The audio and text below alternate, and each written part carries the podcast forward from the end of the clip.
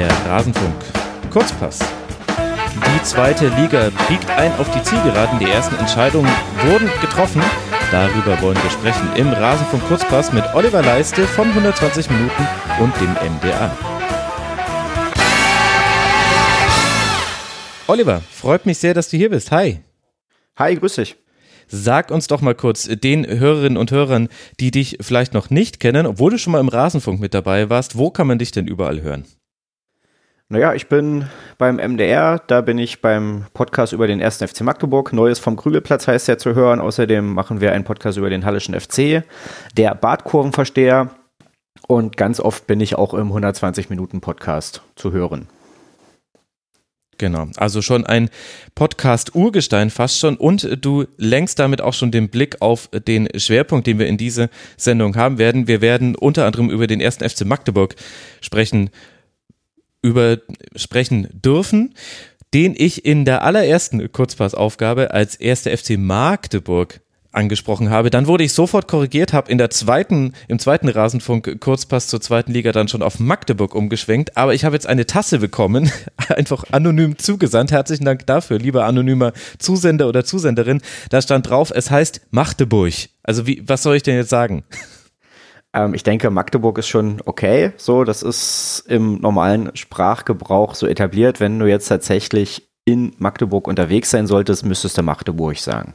Magdeburg, okay. Also auf der Tasse steht nämlich, es heißt Magdeburg, aber dann, dann bleibe ich bei Magdeburg. Ich will mich ja auch nicht anbiedern, aber vielleicht werde ich jetzt einfach auch ein paar andere Namen hier falsch aussprechen, weil es natürlich eine willkommene Überraschung ist, eine wirklich sehr hübsche Tasse auf einmal in der Post zu haben, ohne weiteren Kommentar. Vielleicht äh, sollten wir dann mal auf die Spiele gucken, dieses 32. Spieltags und ich habe schon gesagt, es gab die allerersten Entscheidungen in dieser Liga und da müssen wir uns unbedingt dem ersten FC Köln widmen, denn der ist jetzt aufgestiegen gern, ja. in, die, in die erste Liga mit einem 4 zu 0 bei Kräuter Fürth.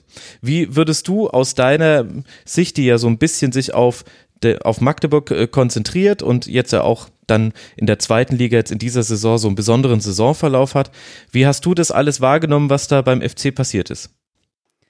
Ähm, ja, also wenn man vor der Saison drüber gesprochen hat, war natürlich klar, der HSV und der 1. FC Köln steigen auf. Das sah ja dann auch lange so aus, als ob das genau so passieren wird. Und es war nur eine Frage, wer wird jetzt Erster, wer wird Zweiter. Mhm. Äh, bekanntermaßen hat der HSV jetzt ganz schön abreißen lassen. So, der FC, die hatten ja jetzt schon zwei oder drei Matchbälle, die sie irgendwie vergeigt haben. Jetzt haben sie es endlich geschafft. Also am Ende war es äh, im Vorfeld eine Frage der Zeit und auch wenn man sich einfach die Qualität der Mannschaft anguckt und insbesondere der Offensive, äh, dann war klar, dass da irgendwie nichts schiefgehen konnte. Und ja, ich war mit in Köln, als der FCM dort gespielt hat und hatte danach auch eine Folge FCM-Podcast mit wo wir in der Kneipe saßen und ein paar nette Kölner einfach mit dazugenommen haben. Mhm. Und für die freue ich mich jetzt einfach auch, dass die wieder da sind, wo sie eigentlich hingehören, glaube ich.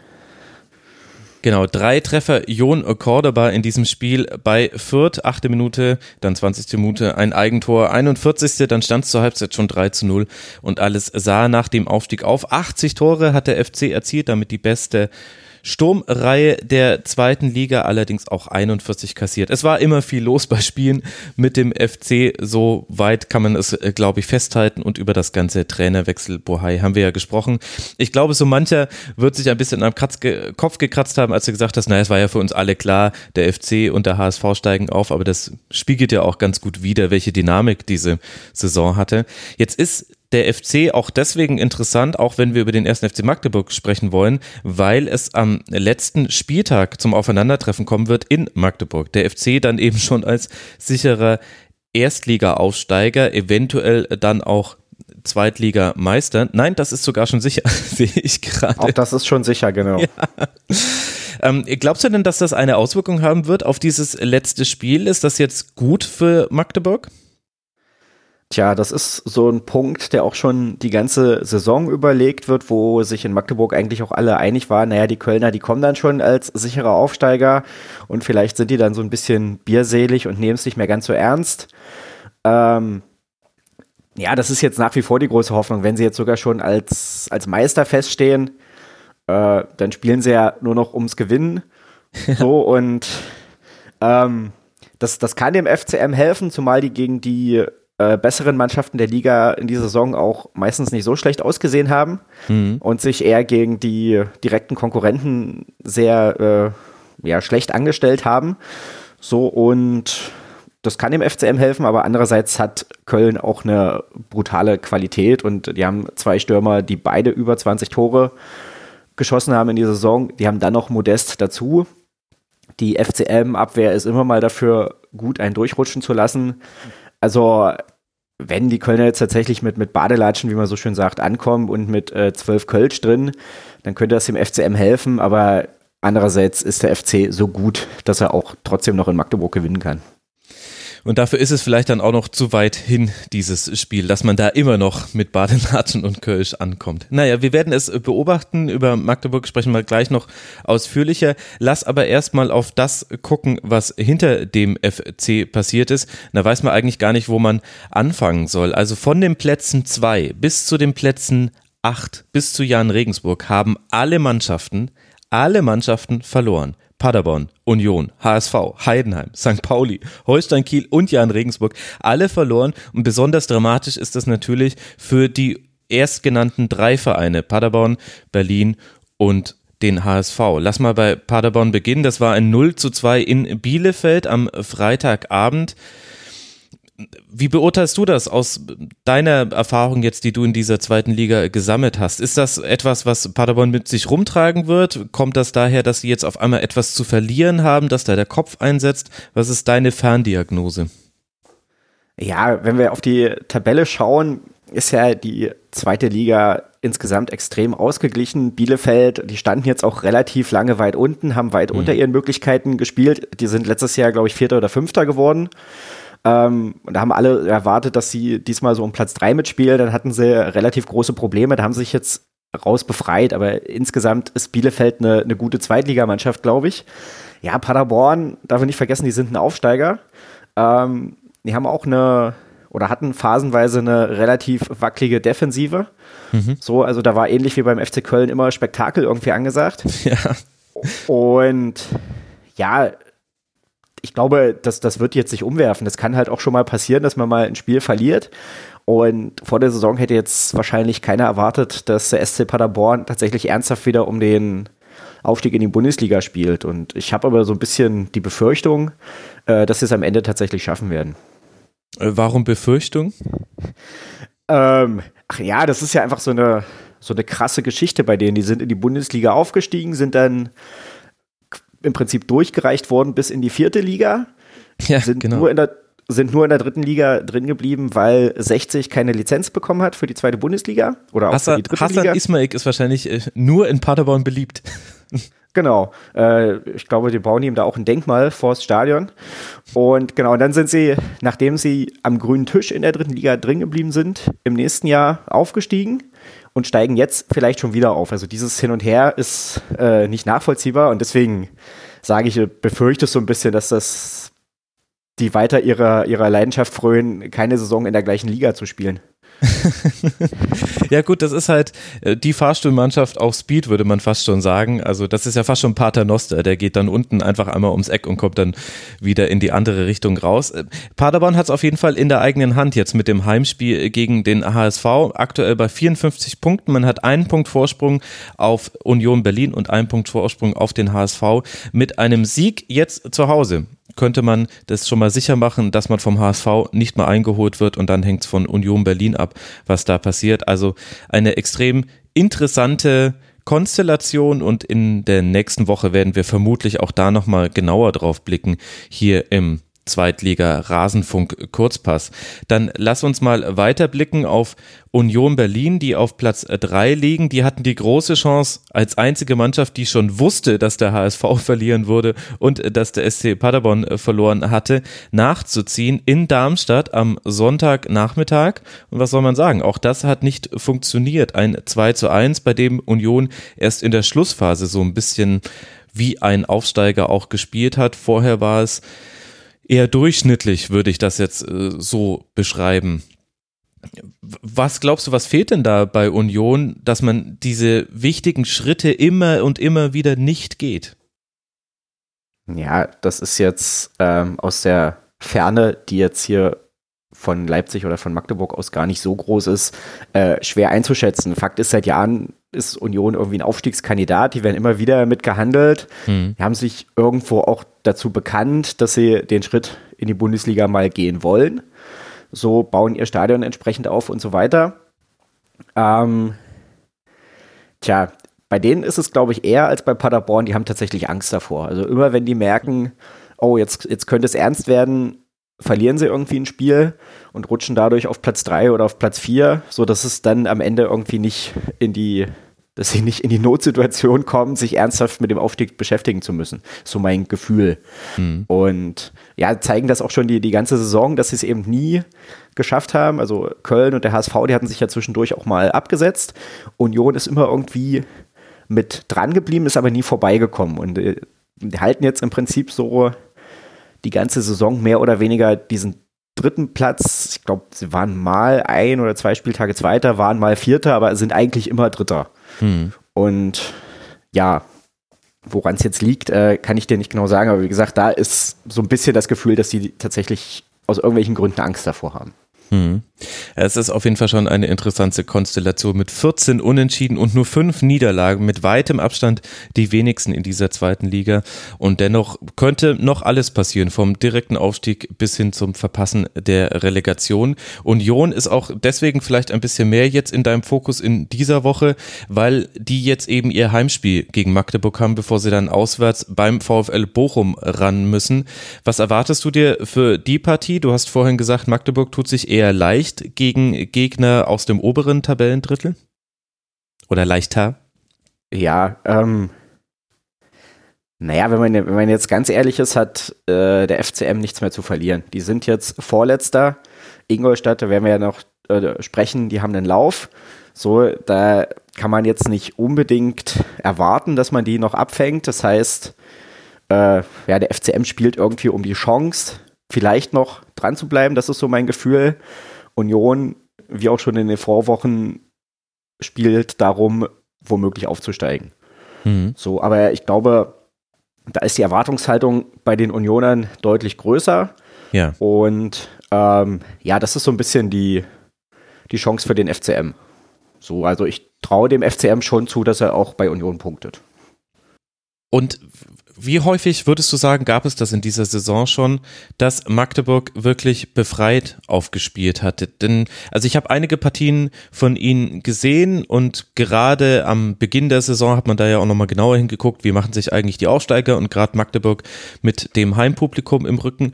Und ich hatte den Eindruck, dass äh, Magdeburg schon zu den Mannschaften gehört hat, die vor allem in der Sekunde, in der sie dann in Rückstand geraten, sehr verkrampft wirken und manchmal nicht so klar ihrem Plan folgen, den sie vielleicht bis zum Rückstand hatten und das dann häufig dann in vielen Partien, die ich dann gesehen hatte, wurde es dann eher schlimmer als besser. Hat sich das jetzt gedreht ein bisschen in dieser Saison oder würdest du da vielleicht mir sogar widersprechen?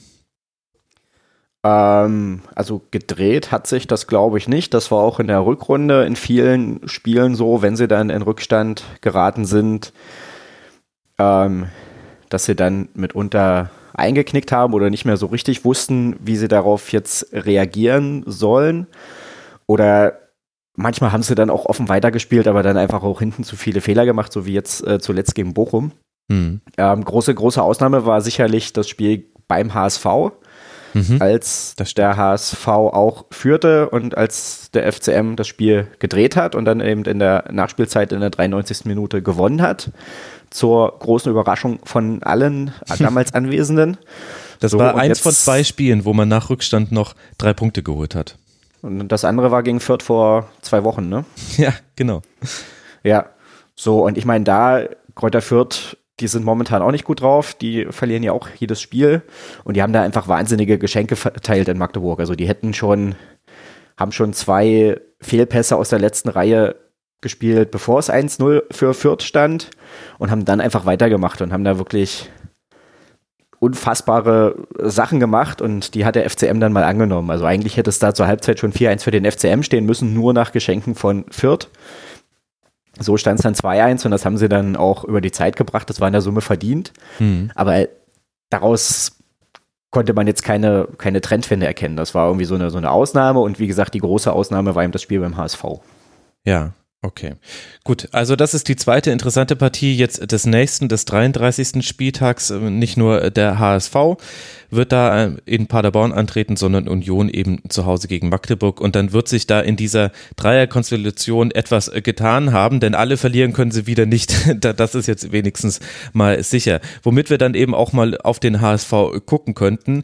Das ist äh, die dritte Mannschaft. Rein rechnerisch kann man Heidenheim noch mit reinrechnen ums Rennen um Platz drei. Aber der HSV mit einem Punkt Rückstand auf Platz zwei ist natürlich noch am engsten in der Verlosung. Hannes Wolf durfte bleiben trotz eines 0 zu 3 zu Hause gegen Ingolstadt.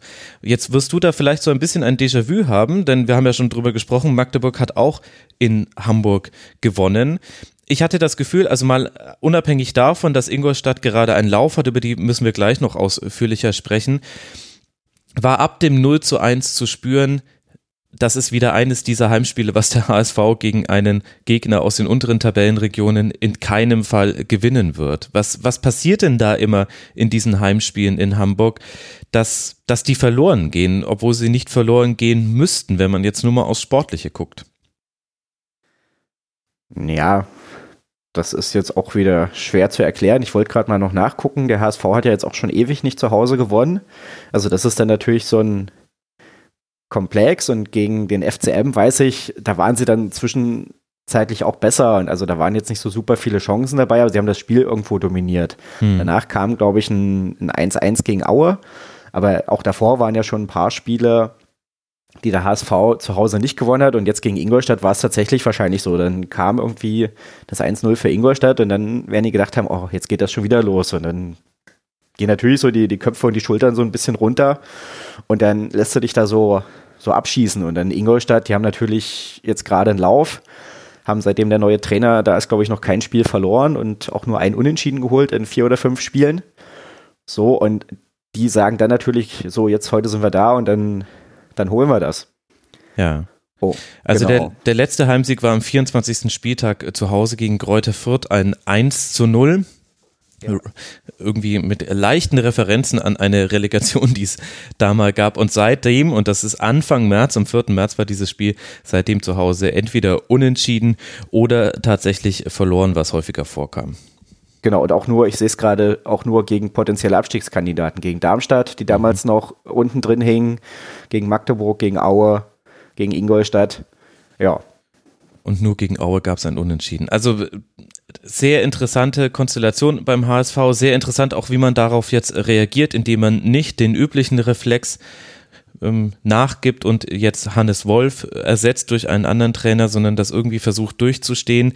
Die Alarmglocken sind an, jetzt geht's nach Paderborn. Immerhin an Paderborn hat der HSV in dieser Saison gute Erinnerungen. Man hat schon zweimal gegen Paderborn gespielt und zwar einmal im DFB-Pokal gewonnen und dann zu Hause. Und das müsste auch äh, gewonnen worden sein, wenn ich das noch richtig im Kopf habe. Genau, das war ein 1 zu 0 am 16. Spieltag. Das ist vielleicht das Positivste, was der HSV gerade mitnehmen kann.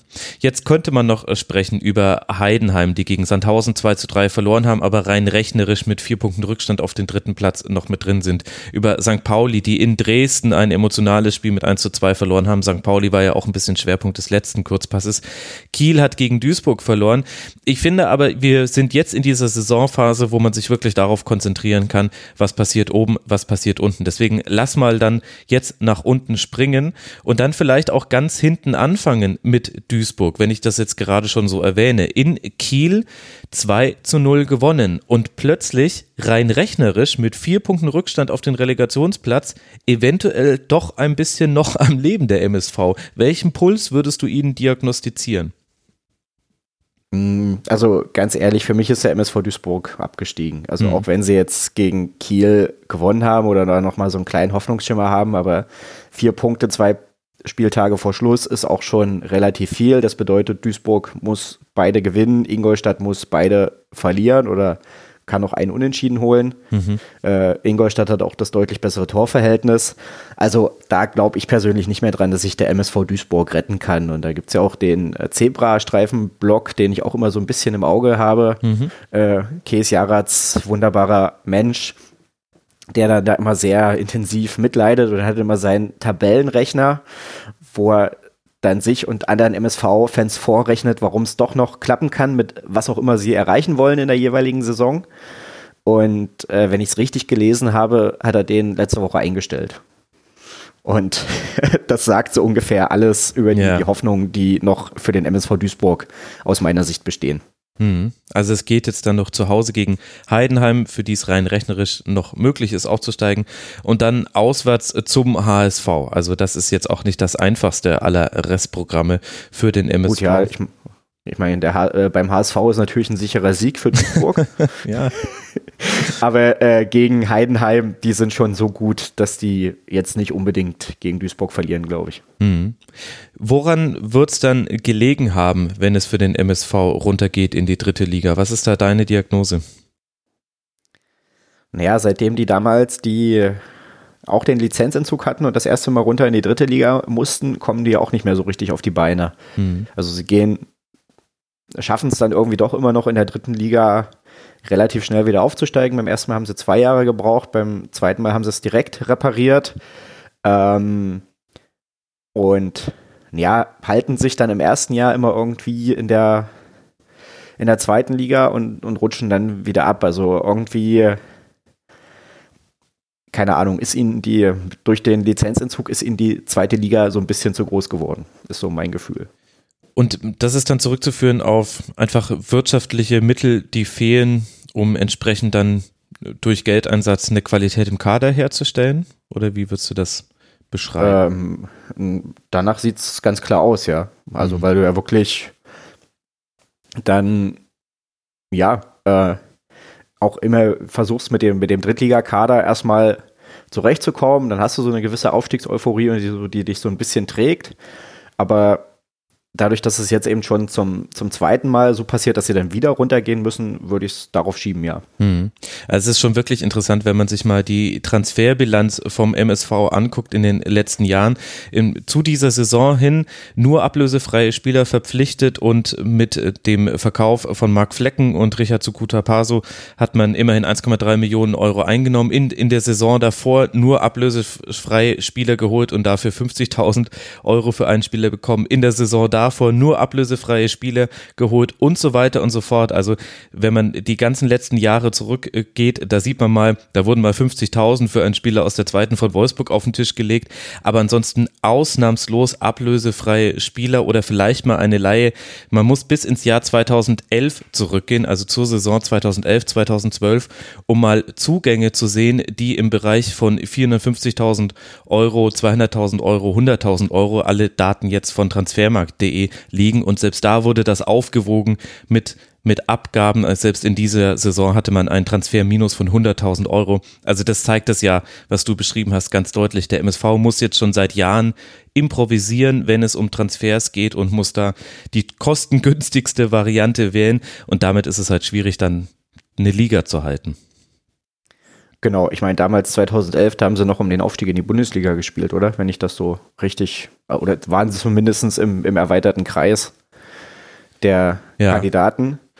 So, und genau. So, ich meine, prinzipiell muss das nichts äh, Schlechtes sein, sich mhm. mit äh, ablösefreien Spielern zu verstärken. Also in der dritten Liga funktioniert das ja fast ausschließlich so. Aber ja, klar, ab und zu kannst dir auch mal helfen, wenn du sagst, okay, du kannst eben mal 200.000, 300.000 für einen Spieler auf den Tisch legen, der, der, dann, der dir dann auch hilft. Mhm. Ja, und vor allem bringt es dich halt einfach in diesen Druck, im Scouting immer wieder nachzulegen, weil den, den ablösefreien Zugängen stehen ja dann auch äh, Verkäufe entgegen, jetzt nicht in riesiger Millionenhöhe, aber du musst immer wieder Spieler ersetzen. Und ich glaube, als Verein, die Ablösesummen sind ja quasi nur der kleinere Teil des Kostenfaktors, der größere sind ja die Personalkosten. Und wenn jemand bei Ablösen so sparsam ist, gut, da könnten wir jetzt auch Schlussfolgern, dass er wahnsinnig hohe Gehälter zahlt. Wir wissen aber, so wird es nicht beim MSV sein. Und da darf man sich halt keine Illusionen machen. Das ist für Spieler neben der Frage, wer ist Trainer und welche sportliche Perspektive habe ich, ist das natürlich auch ein Argument, ob ich zu einem MSV Duisburg wechsle oder eben zum Beispiel zu einem FC Ingolstadt oder einem SV Sandhausen oder sogar Sonnenhof Groß Asbach die vielleicht dann in manchen Bereichen dann da sogar mehr Mittel zur Verfügung haben als eben der MSV. Ich glaube, das ist dann noch die zweite Komponente, die da mit dazu kommt. Für uns aber halt ein bisschen schwerer sichtbar. Genau. Wobei ich das jetzt bei ja. Groß Asbach, da bin ich mir nicht so ganz sicher. Also die Zahlen schon ganz solide, aber jetzt auch nicht äh, keine, keine Mondpreise für die dritte Liga. Ja, das stimmt. Ich habe Groß Asbach gesagt und habe Wien Wiesbaden gemeint.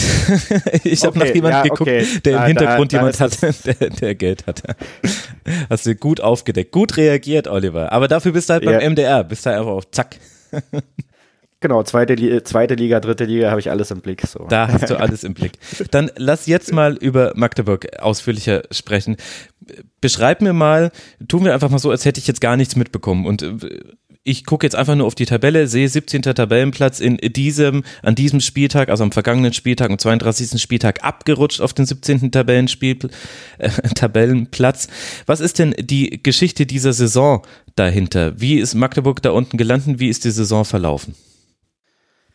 Ähm, naja, du hattest über die letzten Jahre eine sehr große und stetig gewachsene Euphorie, eben bedingt durch den Aufstieg aus dem Amateurfußball bis hin in die zweite Bundesliga und eine wahnsinnige Stimmung im Stadion mhm. und hast eigentlich, oder haben wir in Magdeburg gedacht, dass das auch ein wichtiger Faktor zum Klassenerhalt wird. Diese Stimmung im Magdeburger Stadion, wo ja. in der Drittliga alle gesagt haben, das ist so besonders und wo wirklich äh, Gegner richtig Schiss hatten, wenn die in Magdeburg spielen mussten. Mhm. So, und das ist äh, in der zweiten Liga überhaupt nicht zum Tragen gekommen. Der FCM hat jetzt in dieser Saison zwei Heimspiele gewonnen gegen Aue und gegen Fürth jetzt vor zwei Wochen.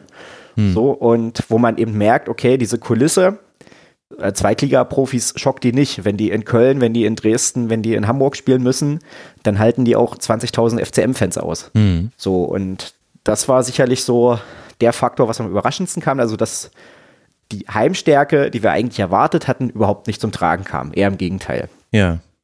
So, und dann hattest du am Saisonanfang ein paar ordentliche Spiele dabei, hattest relativ viel Pech. Oft ist es ja so bei Aufsteigern, dass sie dann am Anfang erstmal relativ viel gewinnen, sich so ein kleines Polster holen, dann in so ein Loch fallen und dann aber, weil sie dieses Polster am Anfang hatten, irgendwie noch in Schlagweite bleiben, dass sie es zum Ende schaffen können. Das ist beim FCM nicht passiert. Die haben äh, sehr viele Unentschieden geholt mhm. und sind dadurch aber von vornherein in diesem, naja, oder im hinteren Tabellenfeld geblieben, sind da nie so richtig rausgekommen. Also aus ja, den ersten sieben Spielen fünf Unentschieden, zwei Niederlagen. Genau, und ich kann mich auch zwischendurch nochmal erinnern, war irgendwann dann so bis Mitte Oktober oder sowas eine Phase, auch nochmal, wo der FCM äh, sechs Spiele hintereinander nicht verloren hat. Mhm. Aber, auch, aber auch nur eins gewonnen. Ja. Und ja, genau, dann haben sie, dann kam dann irgendwann eine Zeit, wo sie äh, sehr oft verloren haben, auch eben immer durch so sehr dumme individuelle Fehler. Ja. Dann haben sie Mitte November den Trainer getauscht, dem den langjährigen Trainer Jens Hertel entlassen, Michael Oenning dafür geholt. Und zu einem Zeitpunkt, wo man das sportlich schon sehr gut begründen konnte, diesen Tausch, wo wir aber gesagt haben, naja, so richtig gut war das nicht, weil die nächsten Gegner waren dann eben äh, Fürth, Bochum, Union und, und Köln. Also wo man mhm. wusste, okay, aus den ersten fünf Spielen waren es dann, glaube ich, noch bis Weihnachten, werden sie nichts holen. Und sie haben dann tatsächlich ein oder zwei Punkte geholt. Mhm. Ja, unentschieden gegen Union und gegen Bochum an der Stelle. Aber kann man ja auch so argumentieren, dass das Michael Oenning dann ein bisschen Zeit gegeben hat. Dadurch, dass die Erwartungshaltung so gering war, gering war an die nächsten Wochen, konnte er ja auch in Ruhe starten und hatte nicht diese diesen Malus, dass er den Trainereffekt dadurch beweisen muss, dass jetzt sofort Punkte geholt werden.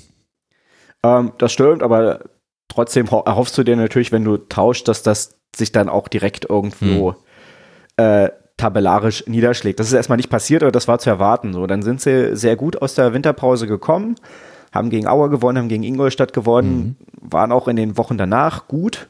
So, und da haben wir eigentlich alle gedacht, okay, jetzt haben sie es im Griff und jetzt werden sie zumindest mal den Anschluss ans Mittelfeld irgendwie herstellen. Also wo dann eben Aue noch in Sichtweite war, Dynamo Dresden, Darmstadt, wo man so dachte, okay, der FCM punktet jetzt so, dass er an die zumindest mit rankommt und die vielleicht in den Abstiegskampf noch mit reinziehen kann. Das ist nie passiert, weil dann irgendwie die Spiele gegen Duisburg damals letzter und gegen Sandhausen damals letzter beide verloren gingen. Und das war so ein bisschen der, der Knackpunkt, glaube ich. Und seitdem ist so, sind immer mal so, so ein Hoffnungsschimmer dabei, eben wie das Spiel gegen den HSV, und dann mhm. verlierst du in der Woche danach zu Hause gegen Darmstadt. Ja. So, und äh, das war jetzt so, dass das Wechselbad äh, in den letzten Wochen. Hm. Ja, und jetzt stehst du eben da, wo du stehst, hast die schlechteste Offensive der Liga. Die Abwehr ist eigentlich okay. Also hm. klar rutscht da schon irgendwie auch in jedem Spiel mal einer durch, aber die ist eigentlich stabil. Hm. Problem, Problem ist eben echt die Offensive. Und 34 Tore nach 32 Spielen sind es jetzt. Genau, und daran wird es dann wahrscheinlich am Ende der Saison auch äh, scheitern. Ja, bevor wir dann so ein bisschen darüber sprechen wollen, wie es jetzt dann jetzt aktuell aussieht, würde ich gerne nochmal kurz zurückgehen zum Trainertausch. Jens Hertel hast du erwähnt, der hat die Mannschaft in der Saison 2014, 2015 übernommen und von der Regionalliga über die dritte Liga mit, mit guten Ergebnissen auch von Anfang an als Regionalliga-Aufsteiger in der dritten Liga Vierter geworden, in der darauffolgenden Saison die Platzierung bestätigt, also zweimal knapp gescheitert und dann als Drittligameister in der Saison 17, 18 aufgestiegen und dann wird er in der zweiten Liga noch in der Hinrunde entlassen. Du hast gesagt, es war sportlich vertretbar. Was glaubst du denn, hat man sich erhofft vom Trainerwechsel? Also ging es da jetzt nur darum, jemanden zu holen, der vielleicht irgendwie Punkte aus diesem Team rausholt, das ja definitiv an sein Leistungsmaximum kommen muss, um die Klasse zu halten? Oder ging es da vielleicht auch ein bisschen darum, dass Michael Oenning ein Trainer ist, der eine andere Erfahrung, einen anderen Erfahrungshorizont mitbringt als Jens Hertel? Ähm, das war ganz klar ein Faktor. Da waren wir uns auch relativ einig, dass es mit Michael Oenning äh, darum ging, auch zu lernen, wie man im Profifußball besteht, weil ja nicht mhm. nur Jens Hertel bis dato eben mit dem FCM die dritte Liga, das war das Maximum, was er bis dato trainiert hatte. Ja. Davor war er beim Berliner AK, war Nachwuchstrainer bei RB Leipzig und so weiter. Er hatte die Erfahrung nicht, aber auch das, das Management. Klar, Mike Franz hat äh, Bundesliga und eventuell sogar europäisch mal gespielt, mhm. aber der hatte äh, diese höchsten Erfahrungen als Spieler, ist aber als Sportdirektor jetzt auch ganz neu. Den haben sie in der ersten Drittligasaison geholt, damals noch so als Praktikanten. Dann ist er so äh, Schritt für Schritt zum äh, sportlichen Leiter irgendwie aufgestiegen und dann hast du Mario Kalnick, der in seiner Karriere, da bin ich jetzt nicht ganz sicher, aber ich glaube ich auch nie äh, ganz hochklassig gespielt hat, aber der dem FCM über viele Jahre schon als Spieler verbunden war und der als Manager da den, den Verein entschuldet hat mhm. und äh, nach oben gebracht hat, aber der natürlich auch dann eben auf dieser höheren Ebene, zweite Bundesliga oder gar Bundesliga, keine Erfahrung hat. Ja, also ging es tatsächlich um diese Erfahrung. Ja, irgendwie auf der einen Seite sehr verständlich, auf der anderen Seite finde ich es ein bisschen bitter aus Sicht desjenigen Trainers, der es eben geschafft hat, diesen, diesen zweimaligen Aufstieg von der Regionalliga bis in die zweite Bundesliga und dann bekommst du nicht mal die Chance, dann nochmal in der Winterpause da zu korrigieren, gegenzusteuern, einfach zu gucken, was geht, denn jetzt Heimstärke hin oder her, die man vor der Saison antizipiert hat, dass es eng werden würde für Magdeburg, das konnte man ja erahnen, oder? Ähm, das war klar, also da sind auch alle von ausgegangen. Mhm. Aber ich sag mal, die, die Gründe, die Mario Kalnick damals genannt hat bei der Entlassung von Jens Hertel, waren schon plausibel. Also der FCM hatte dann irgendwie auch eine Serie von Spielen verloren, hat mhm. eben auch gegen, gegen Heidenheim sehr hoch verloren, wo sie eigentlich die bessere Mannschaft waren, über größere Teile des Spiels. Dann haben sie irgendwie zwei, drei Spiele gehabt, wo sie geführt haben, wo sie dann äh, kurz vor Schluss noch nicht nur den Sieg aus der Hand gegeben haben, sondern einfach auch das Spiel noch verloren haben. Mhm. Und ähm, und ich glaube, der, der größte Vorwurf an Jens Hertel war seine Rotation. Also er hat immer sehr stark die Mannschaft irgendwie am Gegner ausgerichtet und da wirklich hm. vier, fünf, sechs Leute pro Spiel rotiert und umgestellt und alles Mögliche versucht. Und ich glaube, das ist ihnen am Ende so ein bisschen zum Verhängnis geworden, weil Mario Kalnick dann auch ganz klar gesagt hat, naja, nach der Entlassung stand heute, wir haben keine eingespielte Stammmannschaft, mhm. wir haben irgendwie die schlechteste Defensive und so weiter. Und das waren natürlich genau die Punkte, stabile Defensive, äh, eine gewisse Eingespieltheit, die den FCM über Jahre stark gemacht hat. Ja. Und dann kam Michael Oenning und der hat das auch genau geändert. Also der hat dann ja. sehr oft mit wirklich der, der gleichen Mannschaft gespielt oder eben nur auf ein oder zwei Positionen verändert. Ähm, der FCM ist mutiger aufgetreten, hat offensiver gespielt, hat sich mehr Chancen erarbeitet. Also in der Hinsicht hat es schon funktioniert oder diese Sachen, die Jens Hertel angekreidet wurden, hat Michael Oenning schon anders gemacht. Mhm. Nur das Ergebnis war eben nicht sagen wir mal, nicht, nicht ausreichend, um dann die Lücke, die in dem Moment schon da war, zu schließen. Ja, ja gut. Also du, man findet ja eigentlich meistens dann gute Gründe, wenn man einen äh, Trainer wechseln möchte und nicht jeder, also eigentlich die Mehrzahl aller Trainerwechsel ist auch nachvollziehbar und letztlich ja auch ein legitimes Mittel, um irgendwie alle möglichen Instrumente, die man so hat, um Impulse zu setzen, die berühmten Impulse, um dann sein sportliches Ziel zu erreichen, irgendwie zu verfolgen. Aber mich hat eben dieser Blick eben einfach auf Jens Hartl nochmal interessiert, weil ich da eben auch nicht nah genug dran bin. Jetzt hast du gesagt, unter Michael Oenning hat sich einiges verändert, aber die offensiven Probleme bleiben. Dann würde ich jetzt vermuten, dass das kein Problem der Spielanlage ist, sondern der Qualität vorne drin. Äh, das muss man ganz klar so formulieren, ja. Also die Chancen sind da und es sind relativ viele Spiele gewesen, wo der FCM auch dominiert hat oder ein klares Chancen Plus hatte mhm. und die er trotzdem nicht gewonnen hat. Also Christian Beck ist mit zehn Toren der erfolgreichste Torschütze. Dahinter dann noch Türpitz mit sieben und Lohkemper mit fünf, aber insgesamt eben nur 34 davon. Jetzt haben wir schon auf das Restprogramm ein bisschen geblickt, was jetzt noch auf Magdeburg wartet, nämlich in Berlin bei Union und dann zu Hause eben gegen den ersten FC Köln. Was glaubst du, wie groß ist die Chance, dass man den Relegationsplatz irgendwie noch äh, spielen kann? Ja, die Hoffnung ist irgendwo schon noch da, mhm. aber ähm, ich glaube, das kann man leider nicht mehr so richtig am FCM festmachen, sondern man muss es an Ingolstadt festmachen. Und ja. die haben jetzt eben, seitdem der neue Trainer da ist, ihren Lauf. Mhm. Und ich glaube jetzt nicht, dass die jetzt zum Saison, bis zum Saisonende nochmal aufhören werden, aus diesem Lauf rauszukommen. Das wird sich irgendwann auch wieder normalisieren. Ja. Aber ich glaube, bis zum Saisonende werden sie es jetzt durchziehen und werden wahrscheinlich noch ich weiß jetzt gar nicht, gegen wen Ingolstadt noch spielt. Die werden jetzt noch zu Hause gegen Darmstadt spielen und dann auswärts in Heidenheim. Und der Lauf, den du benennst, sind eben vier Siege aus den letzten fünf Spielen. Genau, und ein Unentschieden. Genau. Das heißt, unter, mhm. dem, unter dem Trainer noch nicht verloren. So, und ähm, ich glaube, Ingolstadt wird halt seine Punkte machen. Mhm. So und traue dem FCM schon zu, dass er vielleicht noch vier Punkte holt. Befürchte aber, dass die nicht reichen werden. Ja.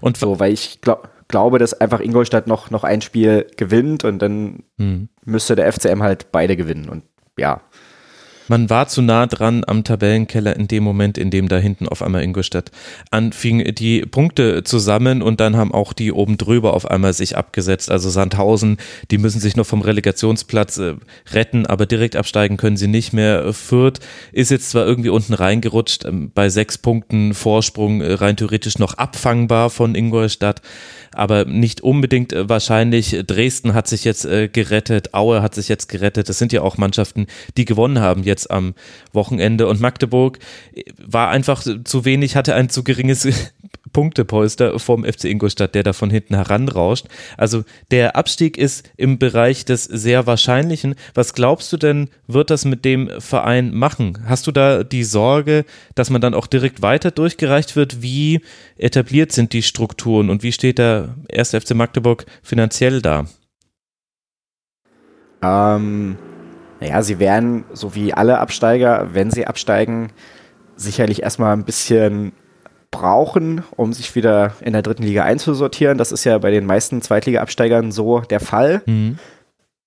Ähm, ich glaube nicht, dass sie sich jetzt große Sorgen machen müssen, dass sie in der dritten Liga gegen den Abstieg spielen werden. Wobei das da auch natürlich äh, sehr eng ist. Also wenn wir diese Saison auf die Drittligatabelle gucken, der fünfte Hansa Rostock hat, weiß ich nicht, glaube ich, 56 Punkte und der erste Nicht-Abstiegsplatz hat 44, wenn ich das richtig im Kopf habe. Oder, oder ein, aber also auf jeden Fall ist das auch sehr eng. Also das geht auch sehr schnell, dass man da reinrutscht. Genau, also es sind, es sind 53 Punkte Hansa und 40 Punkte Lotte, die nur aufgrund des besseren Torverhältnisses aktuell nicht absteigen würden. Genau.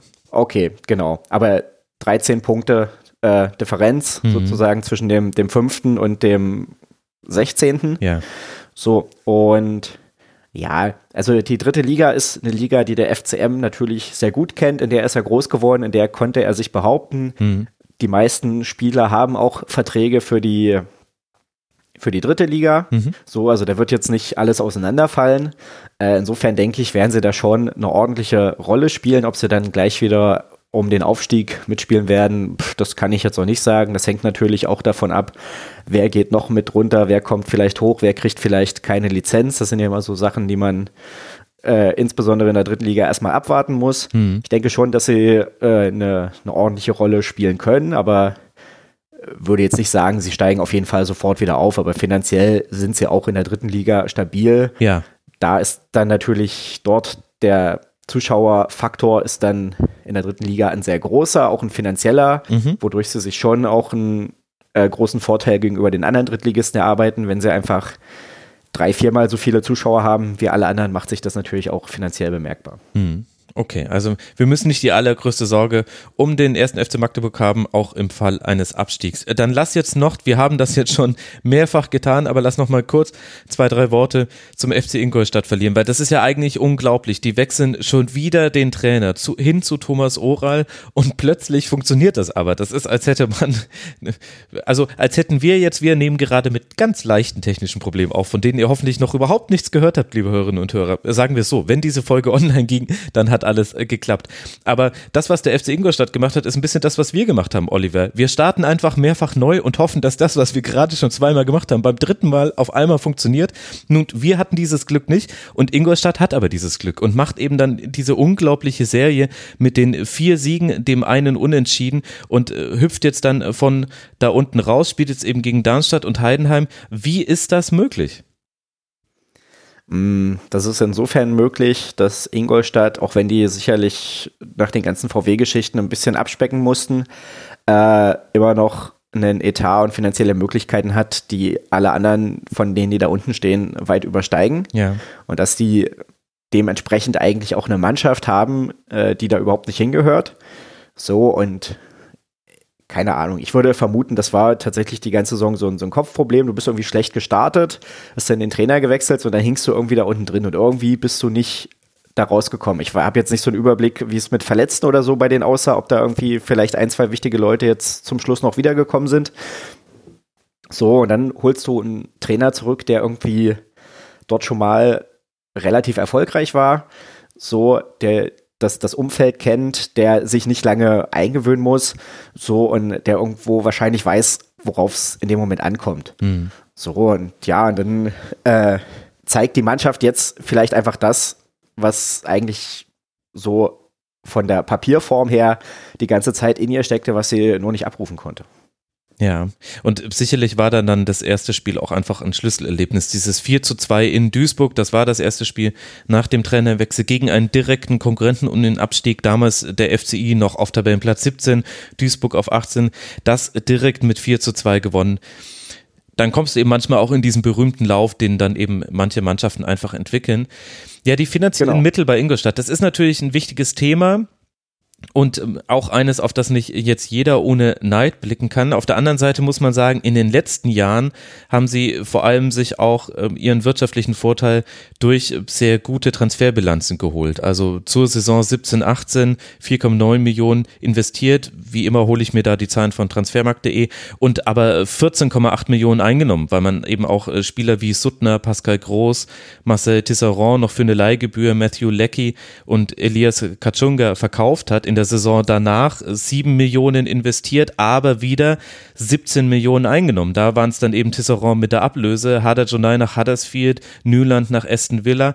Also es stimmt natürlich, dass, dass Ingolstadt andere finanzielle Möglichkeiten hat. In den letzten zwei Jahren muss man aber auch sagen, profitiert der FCI wirtschaftlich davon, dass man Spieler weiterentwickelt hat und die dann für sehr gutes Geld verkaufen konnte.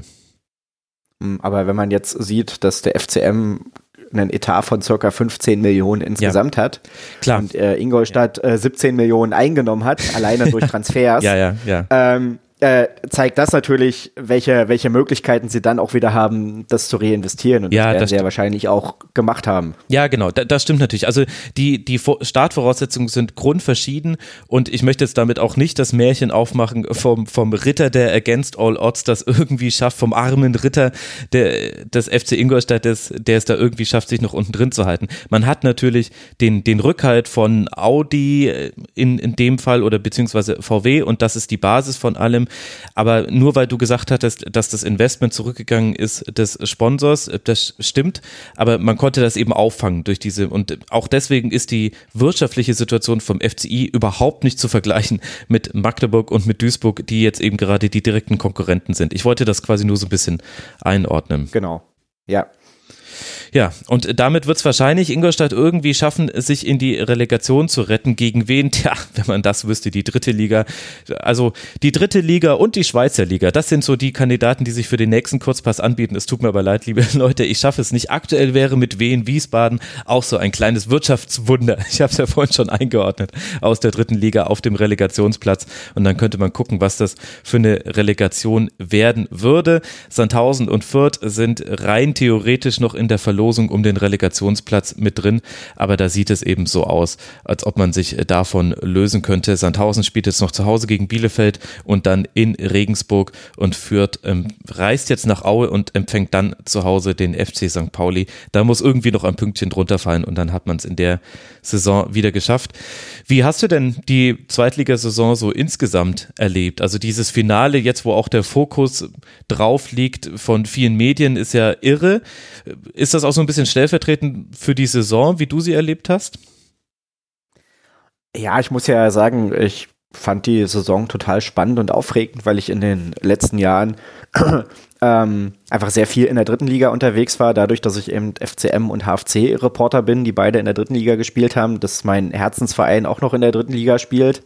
Also da habe ich teilweise, war ich bei manchen Auswärtsspielen dreimal in, in einer Saison und ja. dadurch habe ich von der zweiten Liga so gar nicht mitgekriegt. Das ist jetzt schon so, dass ich sage, Bundesliga hat man so ein paar Mannschaften im Blick, aber da verfolge ich jetzt auch nicht alles, weil es einfach auch, äh, wenn ich, wenn ich, wenn ich arbeiten bin und die dritte Liga 14 Uhr spielt, naja, kannst du dir ja vorstellen, dann ist 16 Uhr Schluss und bis ich dann mit der Arbeit fertig bin, ist die Bundesliga lange vorbei.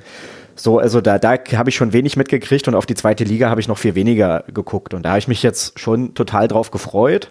So, und die Erwartungen wurden auch erfüllt, weil eben alles ein bisschen größer ist, ein bisschen besser, mhm. äh, bessere Spieler, andere Spieler, äh, andere Stadien, in denen ich lange nicht war oder in denen ich noch nie war. Und insofern habe ich das jetzt persönlich aus so meiner Reportersicht sehr genossen.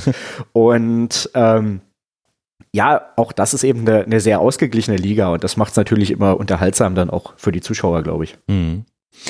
Also, wir können uns freuen auf ein spannendes Saisonfinale. Es geht jetzt dann weiter mit allen Spielen parallel am Sonntag, den 12. Mai. Ich danke dir, lieber Oliver, dass du dir die Zeit genommen hast. Oliver Leiste von MDA und von 120 Minuten. Man kann dir bei Twitter folgen als @leisteo. Bist du da? Oliver, vielen Dank, dass du mit dabei warst im Rasenfunk.